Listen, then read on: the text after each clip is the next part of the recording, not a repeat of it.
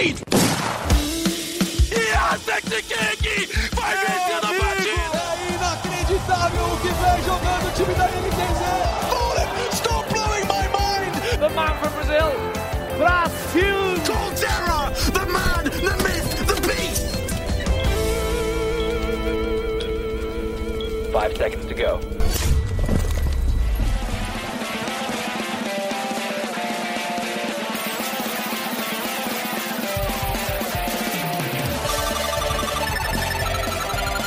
E começando o Early Game, eu sou Alessandro Jodar, repórter do Globo Esporte em São Paulo, e estão comigo três repórteres da editoria de esportes eletrônicos do Globoesporte.com. Tá cada um em um canto diferente por causa da quarentena.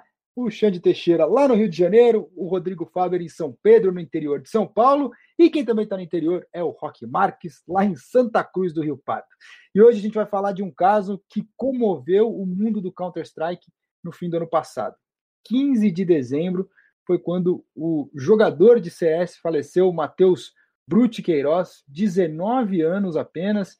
A causa da morte até hoje não é conhecida. O que se sabe é que ele teve lesões no cérebro e a família do Brute decidiu ir à justiça contra a Team Reapers e a Imperial Esports, que foram os últimos times em que ele jogou. E as acusações são de negligência e irregularidades trabalhistas.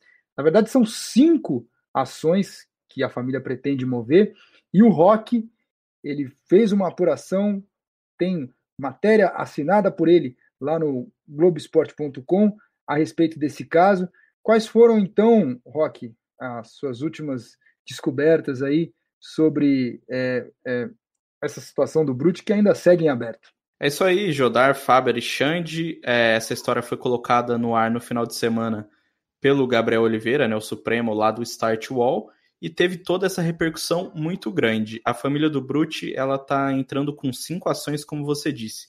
Duas delas são trabalhistas, né, junto à Justiça do Trabalho, por irregularidades na contratação dele, né, tanto na Imperial quanto na Reapers. Então, os dois times que ele defendeu, defendeu no ano passado é, não cumpriram corretamente com todos os procedimentos de contratação. Então, é, por mais que nesses casos tenha contrato, é bastante comum nos esportes, principalmente no CS, que os contratos sejam firmados com multas super altas. O Brute, inclusive, era um jogador promissor é, e muito jovem também, então provavelmente ele tinha uma dessas multas que são tão comentadas, mas por outro lado, as organizações não dão o suporte necessário. Então, você não tem um exame admissional, por exemplo, é, você não tem é, recolhimento de, do, dos direitos, né? Você não tem tudo assegurado, as contratações são bem irregulares, e isso é uma das coisas que a família vai brigar tanto quanto a, contra a Reapers, tanto quanto contra a Imperial.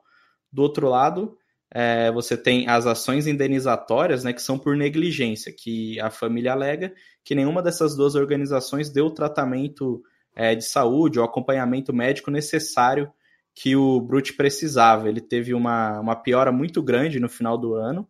É, não dá os exames sobre, depois da morte dele são inconclusivos, então é, nem os médicos sabem o que aconteceu com ele. A única coisa que foi constatada é que ele teve aí uma série de lesões no cérebro. A mãe dele fala na carta em mais de 30 lesões. Inclusive, os seus sobrinhos estão participando também. Manda um abraço para eles aí, Pode deixar, vou mandar sim. Ô, Xande, eu já vou começar com você, que eu sei que você tem uma opinião bem contundente sobre essa história de regulamentação ou não regulamentação no mercado de esportes e na relação dos times com os jogadores. Você acha que a Imperial, a Imperial e, a, e a Team Reapers eles têm é, culpa no cartório pelo que aconteceu? É, dizer culpa no cartório, ela é bastante, ela é bastante forte. Eu acho que a justiça é, é o caminho mais, mais propício para a gente condenar ou não. Eu posso dizer que assim, ela tem parcela de culpa, sim, eu acho que na questão envolvendo envolvendo ao Brute. Antes de, antes de eu começar a falar sobre isso, quero trazer aqui um trecho da, da carta da mãe do Brute, que está disponível na internet, e é muito tocante, e a gente precisa sempre humanizar é, essas questões, né? Porque fica parecendo né, na sociedade que vivemos que tudo é, é número, é, lucros, e enfim, e a gente esquece que é, são seres humanos que estão na frente das máquinas, enfim, é, nos campeonatos. Ela diz o seguinte, olha, é, Brute morreu e foi enterrado e tudo acabou, pois meu filho não se, vou voltar. O Brute morreu, foi enterrado e tudo acabou. Pois o meu filho não se passava de uma máquina que se tornou inútil. Vou repetir, de uma máquina que se tornou inútil. A saudade é imensa. Sinto saudade de conversar com meu filho sobre tudo o que ele foi como filho e atleta. Estamos vivendo à base de medicação controlada, tranquilizantes e antidepressivos. É um baque do qual ainda não conseguimos nos recuperar. Vigiem seus filhos e atletas, mães. Eu confiei nas promessas que foram feitas ao meu e agora ele não está mais aqui. Bom, voltando à tua pergunta, Jodar, sem dúvida nenhuma, eu acho que as duas equipes por qual ele passou por último tiveram realmente a parcela de culpa no agravamento dos problemas de saúde do Brute. Em um determinado momento, ele chega a jogar com fortes dores e nesse momento ele já estava completamente impossibilitado de estar tá exercendo qualquer tipo de função, por mais leve que ela fosse, principalmente lesões, é, principalmente funções que são de alta carga é, mental e que ele estava sofrendo de dores de cabeça que a mãe relata na, na carta fortíssimas. Então, sem dúvida nenhuma, as equipes negligenciaram é, os problemas de saúde que o Brute vinha vivendo. Em geral, são jogadores muito jovens e, e, qualquer problema de saúde deve chamar atenção, porque são, são pessoas muito jovens e aí eles precisam realmente ter essa, essa condição. Xande, deixa eu já aproveitar e colocar o Faber na conversa aqui.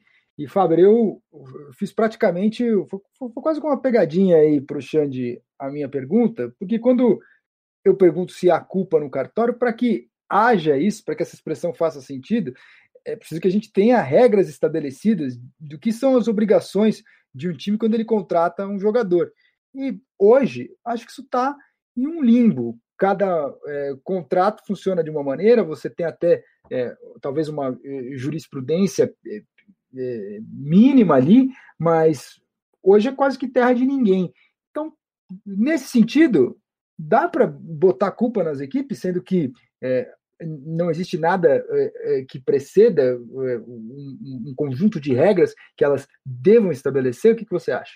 Fala, Jodar. Inicialmente, um abraço para você, para o Xande, para o Rock, todo mundo que ouve o Early Game. Eu acho que falta e falta muito. É, tem uma grande contradição assim no, no cenário dos esportes eletrônicos que, assim, a gente sabe que o esporte é grande, a gente sabe o quanto ele é relevante, o quantas milhões de pessoas assistem todos os dias streams, campeonatos e que o, o, cenário é sustentável e que gera milhões de reais, tudo isso não é novidade para a gente, a gente sabe. Só que ainda tem é, diversos pontos, diversas, é, digamos assim, aberturas que precisam ser preenchidas. E uma dessas é a do profissionalismo nesse sentido, que o Xande abordou é, muito bem aí. É, ainda falta muito das, dos campeonatos, das organizações de todo mundo, cobrar de fato um profissionalismo que a gente vê nas, nas outras modalidades, mas que muitas vezes, quando a gente é chato, quando a gente fala, quando a gente cobra e fala que tem que ser profissional, isso e aquilo, é, muitas vezes falam: ah, olha aí, o cara tá caindo agora nos esportes, ah, o, cara, o cara tá começando agora, ele não sabe de nada, e não é bem assim. É, parece chato a gente cobrar que os jogadores precisam passar por exames médicos, que eles precisam ter avaliações constantes, que o cenário não é simplesmente sentar no computador e jogar. E a gente já teve uma evolução muito grande nesse sentido. A gente sabe que, a gente, que as organizações já contam com profissionais como fisioterapeutas, nutricionistas, isso não é novidade para ninguém. Só que ainda precisa ir além. E acho que o caso do Brute pode é, acender essa chama é, de uma maneira trágica, é verdade. Um, um menino de 19 anos é, morrer é um, é um negócio assim que a carta da mãe aí já diz tudo, é, é irreparável, é, é um negócio que vai ficar marcado eternamente para todos os jogadores que conviveram com ele, para todo mundo que vive de esportes. A gente viu o próprio Revolta, que nada tem a ver com o CS, é do cenário de League of Legends, é, se posicionar de forma estarrecida, é, é, justamente dizendo né, dessa parte das organizações que as organizações têm que se preocupar é, com os jogadores e, e, é necessário. É necessário, é, é, uma abertura que eu acho que esse, esse sinal de alerta de forma trágica foi mais do que ligado. Pode parecer chato, é, a gente vê, por exemplo, os clubes de futebol lá no começo de temporada, todos os jogadores passando por 300 exames médicos, é exame de todo tipo, e fica lá uma semana é, passando por testes e tudo mais, mas isso pode salvar uma vida, e não é exagero dizer isso. Não é chatice, não é coisa de, de jornalista é, que está entrando agora no cenário, não é coisa. Entendeu? Não, não existe é, essa, essa, essa brecha. Não pode existir. É, a gente, na posição que a gente tem de, de formar opinião, a gente tem que bater nesse sentido e ser chato. E se for para ser chato e ajudar a salvar uma vida para que não aconteça um novo caso como o do Brute, pode ter certeza que a gente vai ser. Bom, isso que o Faber disse para mim, ele é muito sintomático. Eu concordo em gênero no migral com ele. É, a gente pode, a gente não pode deixar de ter no horizonte é porque como o esporte se tornou mainstream, a gente acha que todos os níveis do esporte ele tem aquele alto grau de profissionalismo que a gente vê nas maiores competições do mundo, nos maiores games do mundo, e esse profissionalismo precisa chegar até os campeonatos mais, mais é, de menor expressão. Não é o caso do CBCS. O CBCS é um, é um campeonato de primeira linha no Brasil, mas o que eu vou, o que eu vou sustentar é o seguinte: e aí, o Faber disse sobre a gente ser chato e tudo mais, eu sou bastante cobrado na internet. Todas as vezes que falo que há uma necessidade muito grande da regulamentação da profissão de atleta de esportes eletrônicos. Isso, para mim, ele é fundamental, porque no, a partir do momento em que você tem uma regulamentação disso, obrigações são colocadas. E as obrigações que visam proteger as organizações e também proteger os jogadores. E nesse momento, uma associação também de jogadores, eu vou pontuar e sempre pontuei isso, uma associação de jogadores ela é extremamente necessária. Por que, que ela é extremamente necessária? Porque os atletas, embora eu acho que há uma, e aí eu quero saber se vocês também têm essa visão comigo, de que há uma visão aqui no Brasil dos próprios atletas de que eles são realmente os donos do espetáculo e que eles mandam no cenário. Só que eles não mandam no cenário. Quem manda, quem, quem mexe os pauzinhos, quem mexe as peças desse xadrez são os empresários. E os empresários nem sempre estão tão preocupados assim com as condições de saúde dos seus atletas. A gente já viu isso uma vez, por exemplo, com a Cabum, no fatídico rosto, que a gente pode entrar nesse assunto, quem, quem sabe mais tarde. Mas a associação de jogadores ela é fundamental para que os jogadores tenham força perante aos empresários. Você imagina só, um jogador de uma determinada equipe chega para o seu patrão e diz o seguinte, olha, diz o seguinte, olha só, vem cá, olha, eu acho que a gente não está tendo as melhores condições aqui na nossa game house, a gente precisa melhorar isso, precisa melhorar a alimentação. Se uma pessoa só chegar e dizer isso, e ele não for ali um atleta de alto gabarito, que não for uma estrela realmente, o patrão vai demitir ele como faz em qualquer empresa. A gente tem que entender que o atleta é um profissional como qualquer outro. Só que no, no, no mercado de trabalho normal, a gente tem hoje esse, as, as associações de trabalhadores, que nada mais é do que você ter força política para você confrontar o seu patrão. A partir do momento, e eu acho que é fundamental, que todos os atletas de esportes eletrônicos do Brasil e do mundo tenham plano de saúde, e eu não sei se essa é uma regra geral, não me parece ser, porque eu acho que no caso do Brute não havia esse acompanhamento. A partir do momento que uma associação constituída de atletas e que pode congregar vários games, ela exigir que, olha, olha, nós só jogamos se tivermos todos planos de saúde. E a partir do momento que isso se torna uma ação política organizada, é muito mais difícil a relação de força fica muito mais justa do que um só jogador dizer e exigir determinadas coisas. Para ter, terminar minha fala é, sobre isso, assim que aconteceu o caso do Brute, que a mãe colocou, a mãe dele colocou o relato tocante na internet, que eu mais uma vez sugiro que todos leiam, é, eu, eu postei mais uma vez sobre no Twitter sobre essa necessidade da associação de jogadores. Naquele momento, pelo menos seis jogadores entraram em contato comigo de forma anônima, justamente porque eles têm medo de represálias. Obviamente, a gente precisa instruir a nossa audiência de que, na maioria das vezes, essa, essas denúncias serão anônimas, é, dizendo e, e, e, falando sobre mais condições em game houses, é, mais condições de trabalho, pouco acompanhamento, pouco acompanhamento profissional, só que todos eles têm medo de aparecer e por isso é, é, rogam ao jornalista essas denúncias e é trabalho do jornalista realmente apurar. Mas uma associação de jogadores fariam os jogadores, além de ter a imprensa do lado deles, eles próprios, que eles pudessem também ter um corpo de advogados e também pudessem ter voz para falar sobre eles. Aconteceu agora na, na Liga Americana de League of Legends que a Associação de Jogadores foi contra que as finais e que o campeonato continuasse é, acontecendo de forma remota. Eles foram derrotados, mas eles têm voz. Que eu acho que aqui no Brasil a gente nem começou esse debate ainda. Acho que a gente tem que tomar cuidado também para não cair no maniqueísmo. de que os jogadores são 100% vítimas e que os empresários, donos de time, são 100% vilões. E existe uma complexidade aí também. O esporte, quer queira, quer não, é um negócio, mas a, gente não pode perder de vista que esse negócio, como qualquer é, negócio no capitalismo, na, no, na humanidade, envolve gente, envolve pessoas. E está aí a carta da mãe que mostra isso. O, o Rock, como fazer para encontrar é, um, um, um caminho que viabilize economicamente as competições e, ao mesmo tempo, garanta segurança, garanta saúde para os atletas, como faltou no caso do Brute. Ah, então, Jodar, acho que essa é a grande questão, porque aqui a gente está falando do Brute, que é um, um, um jogador é, de CS que disputava algumas das principais competições de CS do Brasil. É, o CS é o segundo jogo mais popular, acredito eu, do, do país. Só que essa não é a realidade da grande maioria dos jogadores, né? Tirando aí é, o League of Legends, que tem uma liga mais organizada, que tem ali os jogadores disputando o CBLOL, disputando o circuito desafiante, dali para baixo é tudo uma grande bagunça, até o próprio CS, como a gente está vendo, o caso do Brute, a gente está falando de Imperial, uma organização que no ano passado, por exemplo, jogou campeonatos na China, uma organização que foi campeã do CBCS, que é um dos principais campeonatos de, de CS do Brasil. Mesmo assim, ele teve, né, alegadamente, esses problemas, essa falta é, de, de acompanhamento médico. A Imperial, obviamente, combate tudo isso, né?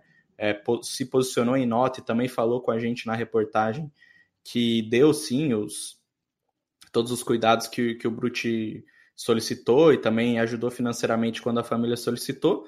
Mas se até o Brute, que joga, que joga um jogo de prestígio, é, tá em uma organização grande, sofre com esses problemas, imagina os outros jogadores. Como o Xande falou, às vezes as pessoas pensam muito na elite da elite, com dinheiro elas estão ganhando, com banho elas estão, esquecem da galera que está aqui no Brasil, tá ralando, tá em jogos menores e tá ralando também.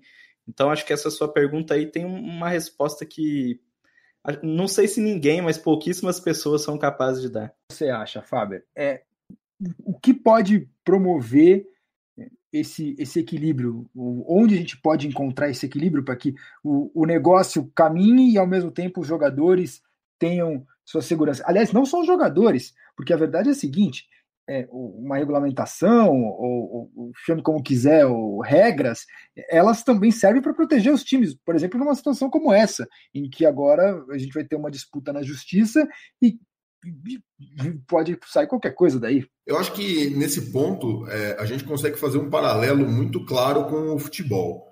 A imagem que a gente tem do jogador de futebol é a do cara rico, milionário, do Cristiano Ronaldo, do Messi, que ganha milhões e milhões por mês e faz ações publicitárias e tem 500 mil patrocinadores. E a realidade do jogador de futebol no mundo e principalmente no Brasil não é assim.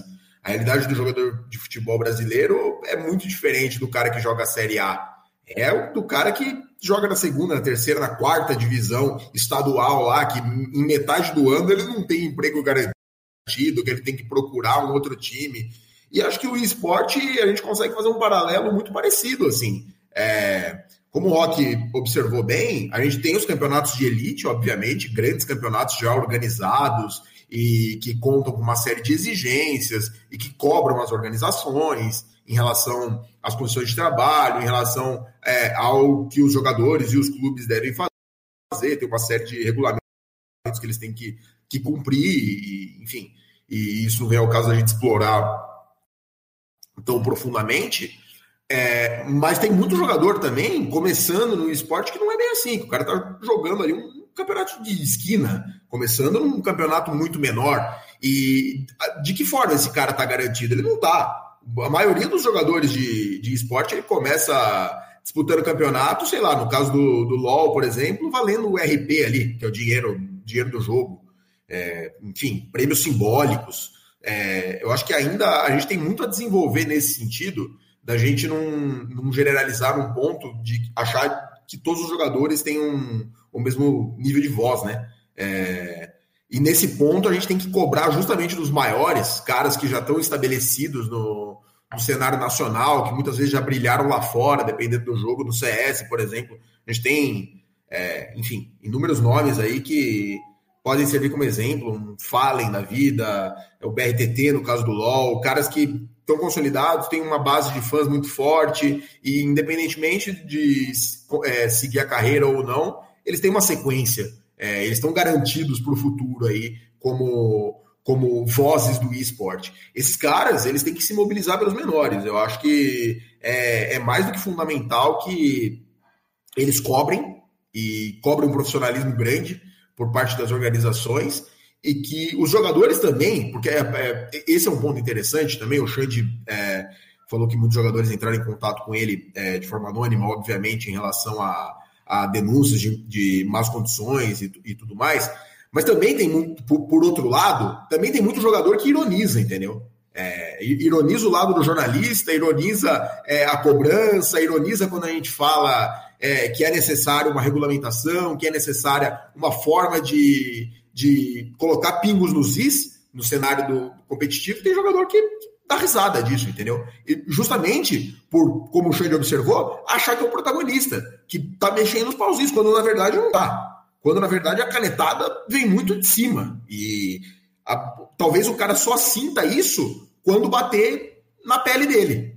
É, e não vendo outros exemplos, exemplos menores é, de, de, em campeonatos menores, em competições de não tanta expressão, que, que fazem a gente refletir, mas também talvez não façam eles refletirem. Posso completar o que o Fábio estava dizendo aí, porque é sintomático isso que ele realmente falou. É, a gente teve um movimento no Congresso Nacional, e ele ainda continua, né, de regulamentação da profissão de esportes eletrônicos. E os principais é, houve uma, uma campanha na internet, obviamente liderada pelos principais empresários, que são contra é, qualquer tipo de regulamentação ou qualquer tipo de olhar do Estado.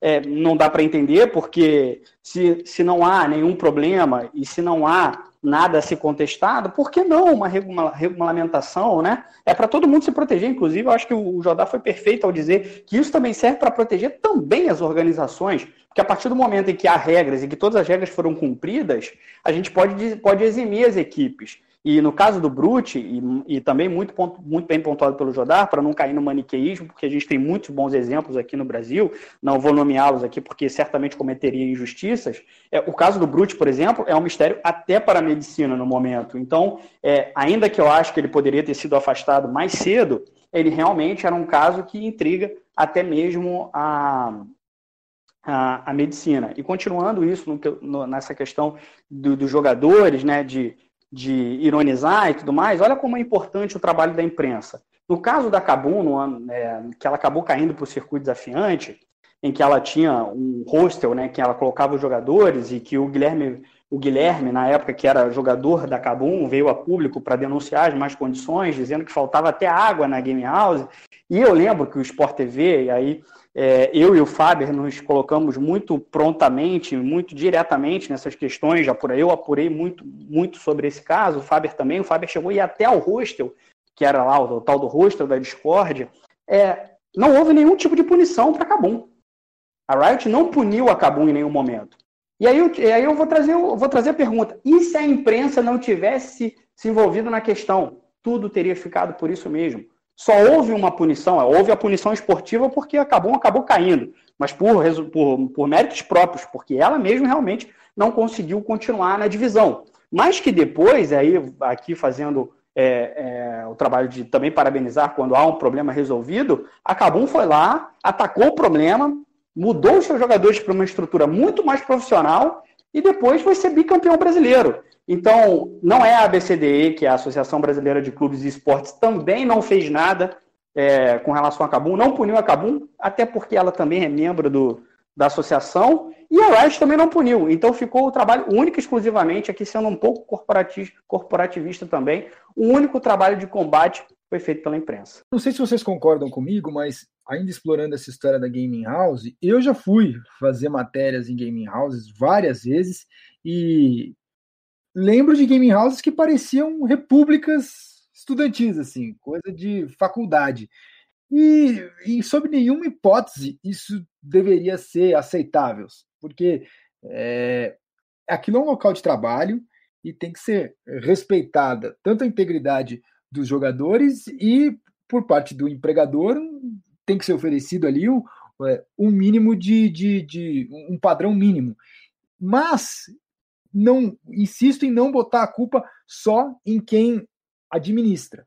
Os jogadores, muitos são novos, estão é, ali é, nos seus vinte e poucos anos, e acho que às vezes eles acabam aceitando muito das condições precárias que, que, que surgem, como por exemplo no caso da Cabum, e, e trabalhar, morar num hostel, é, passando calor e tal, e como são também os relatos do que o Brute passava, ah, mas tinha ventilador na casa. Às vezes os jogadores também é, eles acabam aceitando essas condições e nem conseguem, nem tem capacidade para criar ali um ambiente é, e, e, de alguma maneira contornar aquilo ali por serem muito novos. Então talvez a gente também é, esse início seja mais é, turbulento e no futuro a gente tenha, com a experiência dos jogadores, com, com, com o coletivo mais experiente, é, condições de cobrar e de, ao mesmo tempo, também colaborar de maneira ativa para que esse ambiente melhore. Eu estou falando mais do dia a dia da Gaming House. O que, que você acha, Rock? Olha, Jodar, eu acho que você tocou num ponto importante, é, só que a gente tem duas questões aí da, da Gaming House. É, a gente já vê os jogadores veteranos, né, os jogadores mais velhos, que já conseguiram também é, conquistar mais coisas na carreira, tem mais dinheiro e tudo mais, eles são mais, né, é, contra esse modelo de game house. A gente vê no LoL, por exemplo, o modelo de game office já está presente aí é, em várias equipes. A NTZ está mudando para um modelo de game office agora, que é a equipe é, símbolo, né? Tem uma game house muito grande, com muitos jogadores e, e tudo mais. É, só que no CS, para a gente trazer para o caso do Brute, até para a realidade da Imperial, que é uma, uma organização relativamente grande no, no Brasil, principalmente dentro da, da modalidade. É, esses jogadores que, que estavam e estão ainda na Imperial disputam o CBCS, né, que é um campeonato jogado em São Paulo. Então, alguns jogadores são de fora. É, a Imperial, por exemplo, tem jogadores de, do Paraná, tem jogadores. É, o treinador, por exemplo, é de, de Brasília ou de Goiânia, não me lembro agora. Então, você tem pessoas do Brasil todos vindo para jogar um campeonato num lugar específico. Aí, no, no que é o caso do CSGO no, no Brasil, para 99,9% dos jogadores, você não tem um salário bom o suficiente para pagar um aluguel, por exemplo.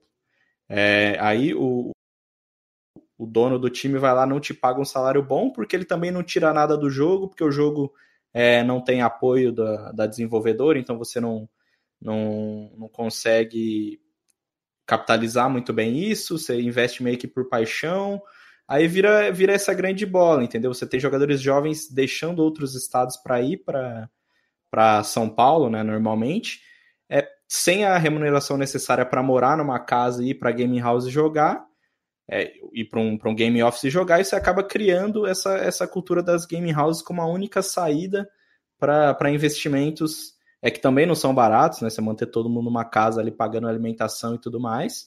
Só que é mais barato do que pagar um salário, é, vamos dizer, não justo, né? Mas sei lá, um salário que dê para todo mundo conviver, pagar seu aluguel, dividir seu apartamento ali.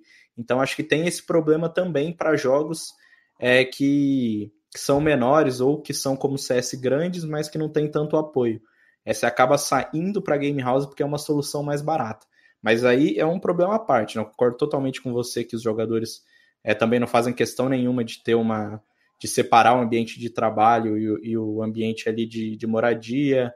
É, a gente conhece centenas, dezenas, aí, milhares de jogadores, sabe como é que eles são, eles saem muito jovens, eles não querem saber de cozinhar, não querem saber de limpar, eles é, muitas vezes nem sabem fazer essas coisas. Tem cada história que, se a gente contar aqui, vai com certeza divertir a galera que está ouvindo. Esses, é, são, são pessoas que dedicaram ali pouco tempo da sua vida só para jogar é, videogame, ser bom nisso, né? Então, às vezes elas faltam aí nas atividades sociais e de um, e de um bom convívio. Então, é, acaba sendo a saída meio que ideal para jovens jogadores, ideal para os empresários que não, não querem ou não conseguem pagar um, um, salário que faz com que cada um more na sua casa. Então, por mais que a Game House tenha muitos problemas, é, eu não vejo ela indo embora tão cedo assim. É o que a gente pode ver acontecer e ser interessante se acontecesse, é como você falou, que os jogadores prezassem ali por um, ambiente melhor, né? Mas o modelo de game house ainda é o mais lucrativo possível, tanto para jovens jogadores quanto para os empresários, os donos dos times. Vou fazer só um contraponto aqui rapidamente, Jodar, me perdoe, ao que, ao, que ao que o Rock disse. Só colocar um adendo também, a gente está colocando muito na conta dos jogadores e na conta também da, da, da desenvolvedora, enfim. É, tem a questão também do jovem também está perseguindo o sonho. Botando na conta de todo mundo. É, estão botando na conta de todo mundo. A, ver, todo mundo. a verdade é essa, está sobrando para todo mundo e é justo que sobre para todo mundo também, inclusive para a imprensa também, que precisa estar tá mais vigilante a esses casos que talvez poder, pudesse ter, ter antecipado o assunto, enfim, está sobrando para todo mundo realmente. Mas são garotos também que estão em busca do sonho. E nós também, jornalistas também, tivemos um dia um sonho de ser jornalistas também, e eu vou dizer por mim também, já aceitei trabalhar sem remuneração. Então é também difícil também colocar esses pontos sobre esses jovens também, que também estão em busca do sonho, e no momento que você está em busca do sonho, você se submete a coisas que talvez com 30 anos, como alguns jogadores estão chegando agora, não se submeteriam. E um outro dado, rapidamente, é o seguinte: é, realmente a gente vive essa, é, nas outras esferas, que não a elite do esporte eletrônico, é, situações mais complicadas. E, e, é até, até irônico que isso aconteça no momento em que temos aqui no Brasil o CBCS e o Clutch, que eram duas ligas para realmente profissionalizar e estão é, conseguindo profissionalizar isso é, e tirar esses campeonatos de CS que até então estavam no limbo e colocar realmente numa elite do esporte eletrônico. É claro que isso vai passar também por modernizações, mas o CBCS, o Clutch aparecem também para colocar o cenário ainda mais profissional nesse ponto. É uma pena que isso aconteça realmente nesse momento e a gente precisa apurar e precisa realmente ficar em cima sobre as responsabilidades disso, mas também dizer também que é, existe uma evolução também e o Clutch e o CBCS promovem essa evolução do cenário competitivo. Em maior ou menor medida, acho que todos nós concordamos que seria importante algum tipo de regulamentação. Por outro lado, se a gente for olhar é, com atenção o que o Rock falou, esse, esse momento que muitos esportes, que muitas modalidades vivem, é, de um amadorismo, ele é necessário e se você fizer uma regulamentação universal que valha para todos, a gente não pode estar tá cortando muitas modalidades, matando essas modalidades antes mesmo delas surgirem? Isso não é um risco? Então, mas elas já não estão mortas. Esse é o meu ponto. A gente fala aí desse amadorismo. O CS, CSGO é um jogo de oito anos, que há quase oito anos, né? E que há sete, seis anos e, pouco já tem um cenário competitivo consolidado. E aqui no Brasil a gente continua basicamente na mesma. Claro que muita coisa melhorou. A gente tem as duas ligas aí como o Xande falou, né, o Clutch o CBCS, a gente tem muito sucesso é, com o Brasil lá fora, com MIBR, MIBR nem tanto, né, mas LG, SK e, e a Fúria também, mas as, as coisas pouco evoluíram, sabe, Jodar? Então não sei se eu, eu tenho certeza que matariam aí muitos jogos, muitos cenários de surgirem, mas também onde estão esses cenários agora, sabe? A gente tem LoL muito bem aqui no Brasil para, como eu disse, sei lá, 18 times, né, entre circuito desafiante, aí 18, 16 times entre circuito desafiante e, e o CBLOL. Tem o Rainbow Six, que é, o Brasil também é muito forte, tanto competitivamente quanto nessa questão é, de, de estrutura e tal. Tem ali times é, disputando a Challenge e disputando a Pro League com, com uma estrutura legal, mas tirando isso, o CS é, até ano passado, até a criação das duas ligas, a gente não tinha nem gaming house direito, não tinha os jogadores estando em algum lugar para jogar. Tava todo mundo na sua casa, no seu canto, uma modalidade onde o Brasil é, tem três títulos mundiais, se a gente for pegar a história toda, né, desde lá do, do CS 1.6. Então, ao mesmo tempo que eu concordo com você que mataria alguns cenários é, jovens, eu não sei onde esses cenários estão agora. Né? Para mim, eles já, eles já estão mortos. Então, acho que é uma coisa interessante da gente olhar também. A regulamentação prejudicaria é, gente nova, mas a gente nova já está sendo prejudicada nesse modelo que, que a gente segue hoje. É, eu colocaria. Eu, eu, eu, só, só deixa eu só pegar a palavra aqui, Sim. até por uma colocação importante, como essa discussão ela é necessária e, e às vezes um termo é, ele ele ajuda a gente a, a, a botar as prioridades no lugar. Eu pergunto ao Rock, se uma regulamentação não pode matar um campeonato que está surgindo, mas olha, olha como o termo é infeliz. Matar uma, uma, uma, uma modalidade. A gente está falando do caso do Brute que morreu por, por, por falta de uma supervisão, por falta de algum rigor. Então, a gente tem que sempre acho que dar um passo atrás quando a gente pensa ah, quais as consequências econômicas ou quais as consequências esportivas, porque a gente precisa pensar primeiro quais as consequências para o ser humano que está ali atrás. E isso estou jogando para você aqui é, numa reflexão sendo feita no momento. Nem eu, acho que nenhum de nós tem uma resposta absoluta para dar. Mas, enfim, prossiga aí sobre o que você ia falar. Era isso mesmo que eu ia falar. É, eu discordo, eu vou discordar um pouquinho do, do rock, que realmente é, pode criar empecilhos econômicos, mas existem valores que eles são inegociáveis. E aí foi exatamente isso que você disse. A gente precisa criar uma regulamentação que também é, enxergue as camadas do esporte eletrônico, que não que, que as exigências sejam é, proporcionalmente é, justas a cada nível e também a arrecadação econômica de cada nível. Você não pode, por exemplo, colocar, olha, qualquer campeonato de CS tem que ter premiação mínima de 50 mil reais, que você vai matar os, o, realmente, economicamente, é, o, os campeonatos amadores. Mas existem valores que são inegociáveis. E a saúde dos jogadores, para mim, é um valor inegociável. Se a gente não há condições de colocar requisitos mínimos, o campeonato realmente não deveria nem existir. E para mim são esses valores inegociáveis. A saúde é um. Se você não tem suporte ou capacidade econômica para garantir é, um, ambiente de, um ambiente de trabalho é, digno e também condições de saúde para os atletas, a competição nem deveria existir. Faber, e você acha que é, tudo que aconteceu com o Brute, essa discussão que surgiu, ela conseguiu ultrapassar o mundo do CS ou não? Ela foi pontual e segue sendo pontual. O que, que você acha? Bom, eu acho que vai ligar o alerta em algumas organizações, mas não dá para a gente levar como regra, não. Eu acho que não vão ser todos os times que vão mudar sua postura ou que vão pensar de outra forma, porque isso aconteceu com, com o Brute. É, alguns por pura negligência, é óbvio que a gente não vai dar nome, a gente não vai ser irresponsável aqui, mas a gente conhece os bastidores, a gente sabe é, quais organizações é, têm um maior profissionalismo, e acho que isso até fica evidente para quem acompanha o, o cenário de, de, de, esportes, independente, independentemente da modalidade, eu acho que é bem. Isso extravasa para quem acompanha. Não é, não é difícil para o cara que é o heavy user, o cara que está ali todo dia é, vendo como funciona cada time, saber quem é mais profissional e quem é menos.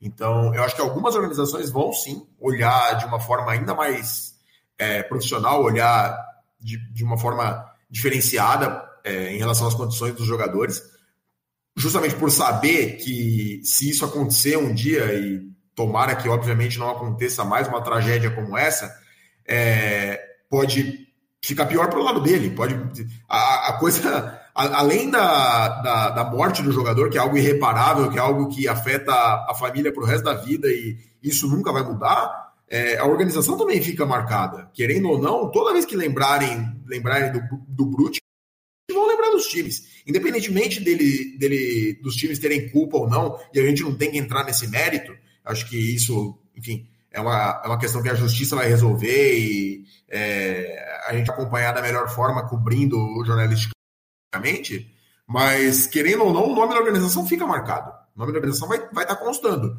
E acho que alguns donos de organização vão querer que isso não aconteça mais, mas outros, cara, muitas vezes por, por impossibilidade de, de é, dar melhores condições, por ser um contexto menor do que a gente imagina, por ser é, um contexto que envolve menos dinheiro, menos investimento do que a gente imagina, e muitas vezes por pura negligência também.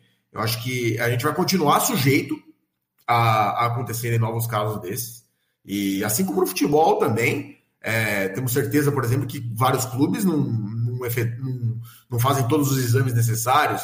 A gente vê uma realidade é, em cenários menores que não tem nada a ver com a dos que a gente está acostumado ali na, na elite do, do competitivo. Então acho que a gente vai continuar sujeito a isso. Mas, querendo ou não, é, é um alerta ali, é um sinal amarelo para todo mundo olhar, né? Eu acho que eu vou colocar uma. Vou completar isso que o Faber disse, que ainda que a regulamentação do esporte eletrônico esteja parado em Brasília e a discussão não tenha avançado, e por conta agora do coronavírus, ela vai ficar ainda mais por um segundo, um segundo tempo, mas eu vou dizer, eu vou trazer aqui, talvez esse caso do Brute pode trazer uma, uma regulamentação forçada, porque uma decisão na justiça que seja favorável ao Brute, principalmente nessas questões que o Rock disse anteriormente, pode criar uma jurisprudência. E para quem não acompanha, para quem não conhece muitos termos jurídicos, jurisprudência são todas as ações que a justiça toma que podem embasar ações futuras. Ou seja, a justiça ela acaba ela determinando as regras com base numa sentença. E se a justiça é, der ganho de causa ao Brute nessas questões de exames admissionais, de questões de exames médicos, isso pode se tornar uma regra, ainda que não seja via legislação forçada, mas uma determinação judicial, uma sentença judicial pode sim trazer regras para o esporte eletrônico da pior forma possível, porque aí a gente está tratando de um processo em que uma pessoa perdeu a vida. E até para complementar isso, é, eu também trouxe na matéria, né, uma das ações que, além da, das ações que o, o, time vai tomar, né, como eu falei, são duas trabalhistas, duas indenizatórias e também que a gente que eu esqueci de comentar, né? A gente não, não deu tanta ênfase, é a abertura de um inquérito policial para investigar a morte do Brute.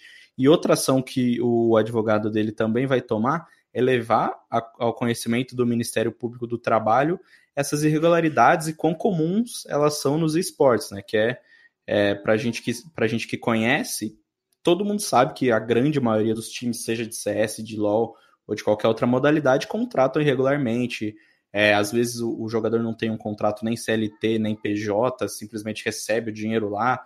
Aí ele tem um, um contrato sem validade nenhuma, que tem uma multa absurda de 500 mil dólares se ele quiser ser vendido para outro time. Então, é, o Ministério Público do Trabalho também, né, promete o advogado do Brute, vai tomar conhecimento dessas questões, e a partir daí a gente pode ter essa jurisprudência que o, que o Xande está falando, e discutir várias outras questões jurídicas, se os esportes encaixam ou não na Lei Pelé, por exemplo, que é uma discussão que vez ou outra é, aparece. Então, acho que além de, de, dessa, desse processo é, Brute contra Reapers e contra é, Imperial, né, família do Brute contra os dois, a gente vai ter mais essa questão de, do Ministério Público do Trabalho, é, a gente espera, né, acompanhando mais de perto as condições de trabalho nos esportes, que, podem render aí é, pautas futuras e, quem sabe, até render uma, uma legislação mais apurada sobre o assunto. Acho que já caminhando para encerrar aqui, Xande, eu, eu, queria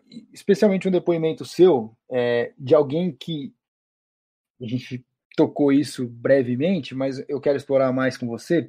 É, o, o, seu lado é, humano, eu quero mais o, o, o homem Xande falando do que o jornalista Xande falando, de como você recebe as críticas, sempre que você toca nesse assunto da regulamentação, o nível das críticas, é, os argumentos, o tom em que você é rebatido nas redes sociais. Queria que você falasse sobre isso e o quanto que essas respostas é, mostram para a gente se o cenário está ou não maduro o suficiente para mudar e para que a gente não tenha novos casos como o do Brute? É, me parece que uma, uma grande parte da, da, dessa, desse, dessa massa de jovens, né, ela tende a olhar, e aí de forma até muito justa, vou até aqui fazer uma meia-culpa, de olhar para, de demonizar todas as ações estatais, todas as, todas as ações de regulamentação, porque enxergam o Estado e a gente vive um, um momento de crise da, da classe política muito grande por conta de é, reiterados casos de corrupção, e aí eu até nem tiro a razão dessas pessoas. O que me, o que me, o que me choca é, é, é, o, é, o, pouco argumento né, dessa demonização do Estado e por uma verdade absoluta, como se tudo que. É, esquecer que tudo que a gente que a gente lida em sociedade ele é regulamentado, né? A minha condição de trabalho com a minha empresa é, empregadora, o meu contrato com a minha com a minha empresa que me cede internet, tudo é regulamentado. E por que que os esportes eletrônicos ficam fora? Ficam uma ilha sem regulamentação, que me parece uma terra de ninguém. E que nestes momentos que acontecem casos como esse, acaba ficando muito evidente E para mim, assim, é, é, completamente até incrível que ainda tenham gente debatendo. E como eu coloquei novamente, e realmente, novamente, recebi muitas críticas. E o que me choca muito, muito, mas muito mesmo, é a resistência dos jogadores. Porque os torcedores, esses garotos mais jovens, que não vivem um cenário todos os dias, a gente até compreende. É uma ignorância do, do, dos bastidores, não sabem o que acontece nos bastidores, não sabem o que os jogadores são, são submetidos, mas os próprios jogadores acharem que, mais uma vez eu vou insistir isso, que eles são quem movimenta essas peças do xadrez, aí realmente me choca muito, me entristece, mas é, da mesma forma como os jogadores também têm, o seu, têm os seus objetivos, as suas metas, as suas, a sua essência competitiva, a essência do jornalista, que é minha, do Rock, sua e do Fábio, é continuar levantando as questões, ainda que a gente é, seja visto ainda é, negativamente em alguns momentos, mas nesses momentos que acontecem essas tragédias, essa questão fica, para mim, praticamente indebatível. Isso tem que ser debatido e, e, e é urgente e é para ontem. Bom, para mim a maior reflexão que fica de toda essa história é que a gente sempre bate na mesma tecla de que o esporte tem que ser tra tratado como um esporte qualquer, como um esporte tradicional, é, como uma modalidade profissional. E para você ser uma modalidade profissional, para você ter um cenário bem estruturado, para você competir em alto nível, você precisa passar por uma série de exigências, uma série de é, burocracias que envolvem qualquer processo de, de competição em alto nível. E a saúde dos atletas tem que estar em primeiro lugar. É, sem eles, o show não acontece. Então, eu acho que isso deve ficar como uma, uma reflexão aí para todos, é, para organizações, para os próprios jogadores, para nós, enfim, de que o pensamento tem que ser em alto nível. O pensamento não pode ser amador, não pode ser de deboche por parte dos jogadores quando a gente aborda essa situação de que é, eles precisam exigir boas condições de trabalho, porque é o, o que a gente bate muito nessa tecla de que os jogadores, para eles, em certos momentos, tudo pode parecer festa. Os caras são novos, eles estão começando uma vida profissional agora. Morar numa game house, é, jogar o jogo que eles amam, 24 horas por dia, 7 dias por semana, pode parecer muito divertido. Mas eles não podem se esquecer de que isso é uma profissão. E de que, como qualquer profissão, eles precisam exigir dos, do, dos empregadores deles as condições mínimas. E da mesma forma, eles têm que corresponder aos empregadores com profissionalismo. Então, o empregador provém o salário dele, ele devolve em trabalho e tudo isso tem que rolar numa situação ideal para as duas partes. Então, cada vez mais eu acho que a reflexão que fica é de que o profissionalismo é fundamental, indispensável. Não tem como acontecer um, um esporte eletrônico ou qualquer outro esporte na gambiarra, no jeitinho, no ah, não vai dar nada, ah, não vai acontecer, ah, isso aí é exceção. Não. O caso do Brute pode até ser uma exceção, mas ele tem que ficar marcado como algo que nunca mais deva acontecer por negligência de alguém, por alguém ter vacilado em alguma coisa, por alguém ter passado deixado, deixado passar alguma coisa. Tragédias acontecem, só que não, não, não pode acontecer é, ninguém, a, alguém deixar algum pontinho passar que possa ser fatal, seja para quem for, seja para quem, qual jogador for, em qualquer jogo, qualquer cenário competitivo, qualquer nível de competição. Pode acontecer uma situação como essa e a comunidade inteira ficar com um ponto de interrogação na cabeça porque não tem uma referência, não tem onde buscar. É, é, é um jogo que não tem manual. E, e isso deixa todo mundo em, é, é, sem chão, desde times é, a jogadores e familiares de jogadores e a carta da mãe do Brute, acho que ela é, é muito representativa e talvez dê uma grande contribuição para os próximos para as próximas gerações de cyberatletas do país. O Rock, você que certamente vai acompanhar esse caso aí, os desdobramentos, por bastante tempo. A gente sabe que a justiça no Brasil não costuma ser célere. o que, que, você eh, espera ver no fim de tudo isso? É, acho que a gente fez até uma, uma discussão interessante aqui, que apesar da gente partir do caso do Brute, a gente conseguiu expandir isso, né? E levar para as outras áreas, justamente porque julgar quem está certo e errado é o trabalho da justiça agora. É, e não sei te falar o que eu quero ver, Jodar, porque é difícil, todos os lados têm seus argumentos, né? É claro que é, a, a, carta da mãe do Brute sensibiliza muito, mas a gente não pode é, tomar aí lados nessa história, né? A gente tem que aguardar e, e, ver o que será decidido pela justiça, mas o que eu espero no final, até em memória do Brute, cara, que, é, que era um jogador muito alegre, um jogador que teve uma passagem aí pequena, mas muito marcante para todo mundo que era do dia a dia do CS, que conhecia ele é, até pela, pela memória dele, que os jogadores passem a ter condições melhores é, e que se isso tiver que ser conquistado na justiça, que seja conquistado na justiça, se vier por meio da regulamentação que está no Senado, que, que venha por ela, né? Mas eu acho que o que a gente precisa tirar no final desse caso, que com certeza vai ser muito importante para os esportes no Brasil, é que os jogadores tenham melhores condições desde o começo da sua carreira e desde o nível, é, independente do nível né, que, eles, que eles estejam. Então, acho que é, até para honrar a memória do menino que morreu tão cedo, a gente consiga criar melhores condições para os nossos profissionais, sejam eles jogadores, sejam eles é, os membros da comissão técnica, do staff, o designer, o social media, o dono do time, que todo mundo nesse meio tenha condições melhores de trabalhar, porque a gente fala muito em bilhões de dólares por ano, em centenas de milhares de horas assistidas de pessoas é, de espectadores, mas no final, como a gente deixou claro aqui ao longo do show do programa, é, são humanos e para todo mundo que, que acompanha, até mesmo quem, quem não não está inserido nesse meio, mas que assiste e acompanha os times, sabe que a realidade, principalmente na América do Sul e no Brasil,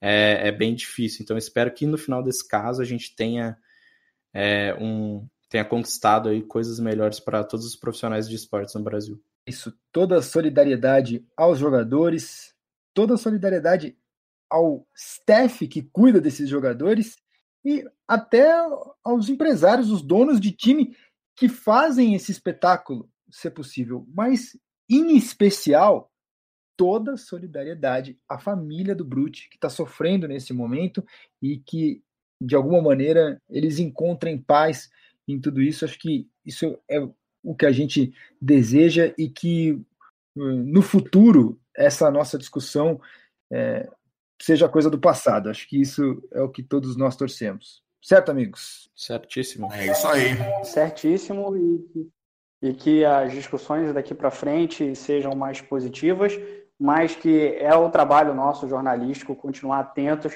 e sempre debater quando, quando algum problema acontece. E a gente está aqui realmente para cobrar empresários, cobrar jogadores, cobrar a quem tem que ser cobrado, porque essa é a nossa missão. E é endgame então para nós. Até semana que vem. Abraço. Time limit reached.